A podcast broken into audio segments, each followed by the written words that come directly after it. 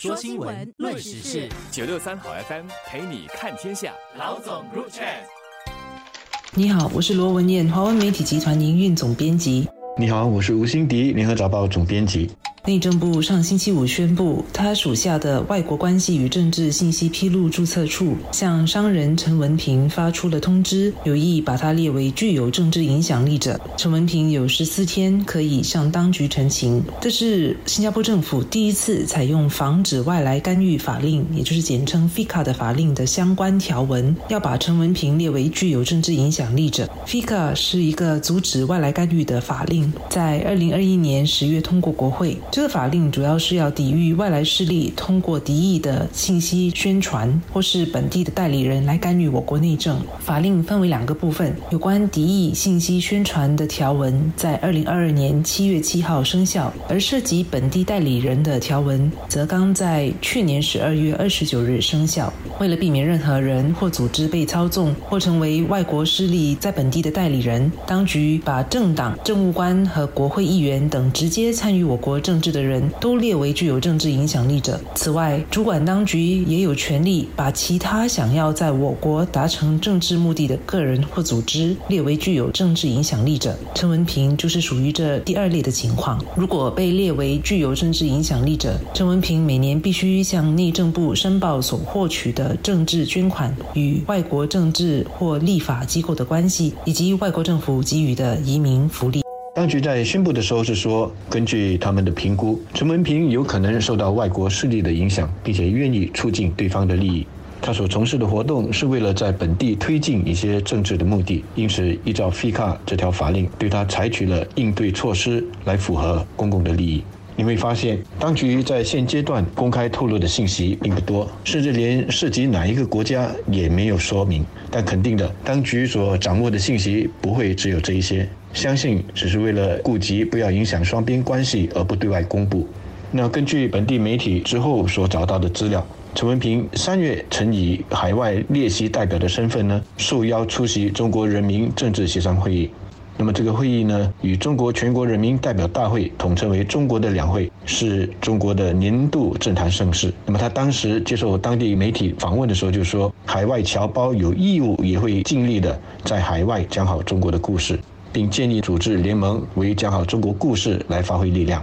那么这里要强调的是，即使陈文平最后被列为具政治影响力者，他也没有犯法，他不是罪犯。实际上，在有关的法令之下，所有的本地政党、还有政务官，包括非选区还有官委议员在内的所有国会议员，以及政党的中委选举候选人，还有他们的竞选代理，都自动的被列为具政治影响力者。国际形势越来越复杂，中美的战略竞争、俄乌战争、中东局势升温等等，都加剧了本区域地缘政治的复杂化。近年来，出现了许多国家试图影响其他国家内政的活动，这已经是不争的事实了。新加坡面对来自世界各地的各种影响。除了与庞大的互联网连接，国人也都看得懂英文，会说英语。我国人口也很多元，有华族、马来族、印度族和其他族群。本区域其他地方也有大量的华人、马来人和印度人。也正因为新加坡的种族联系，使得我国成为外来势力的目标，也很容易受到来自东西方各区域的外来势力的影响。举个例子，就是二零一八年，当我国与另一个国家发生双边问题的时候，网络上针对我国的负面评论就突然间。飙升了，而这些都是来自无名账号的贴文，他们是要试图制造一些假象，让公众觉得是许多人在反对我国的立场。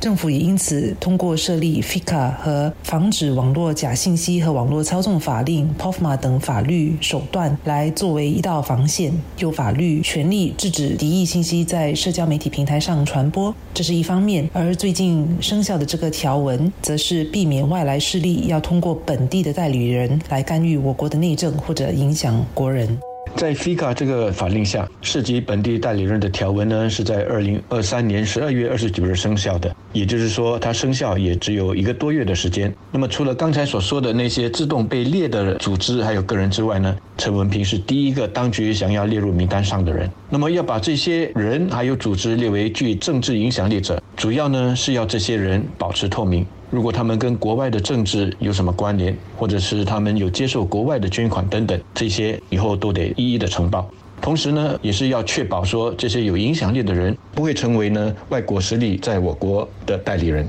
那么，对于我们一般公众来说，当我们知道这些具政治影响力者，他们跟国外的政治有什么关联，或者是曾经接受过什么国外的捐款的时候，那我们对于他们所发表的言论就会自行判断了。那么，以现在的这个地缘政治局势来看，陈文平不会是最后一个，肯定的，下来还会有，往后所涉及的这个外来影响力，肯定的也不会只是一个单一的来源。那么，大家对于外来势力的影响，应该要有所认识，并且保持警惕。陈文平在接到当局的通知之后，有十四天的时间可以澄清。当联合早报记者联系上陈文平时，他说自己是一头雾水，会先去了解这项法令，然后再看要怎么回复。他如何澄清，是否成功，我们目前都还不知道，下来会有什么结果。但即便是被列为具有政治影响力者，并不代表他犯了法或被定了某个罪状，而是如刚才所说的，下来每年需要向当局做出相关的申报，包括是否得到外国政府给予的。移民福利披露与外国政治或立法机构的关系等等，算是有比较多的约束。然而，在 FICA 下被当局通知并列为具有影响力者，对于当事人相信也是一个警告。无论当事人是否有这个居心，他下来都必须要比较谨慎，避免宣讲或进行跟其他国家政治目的有关的言论或行为。此外，当局对外宣布被通知要列入这个名单的人，相信也是要发挥一定的震慑作用，让幕后主使者和目前可能正在被外来势力影响或牵动的国人和居民知道，政府是严厉和认真，要遏制任何外来势力来干预我国的政治。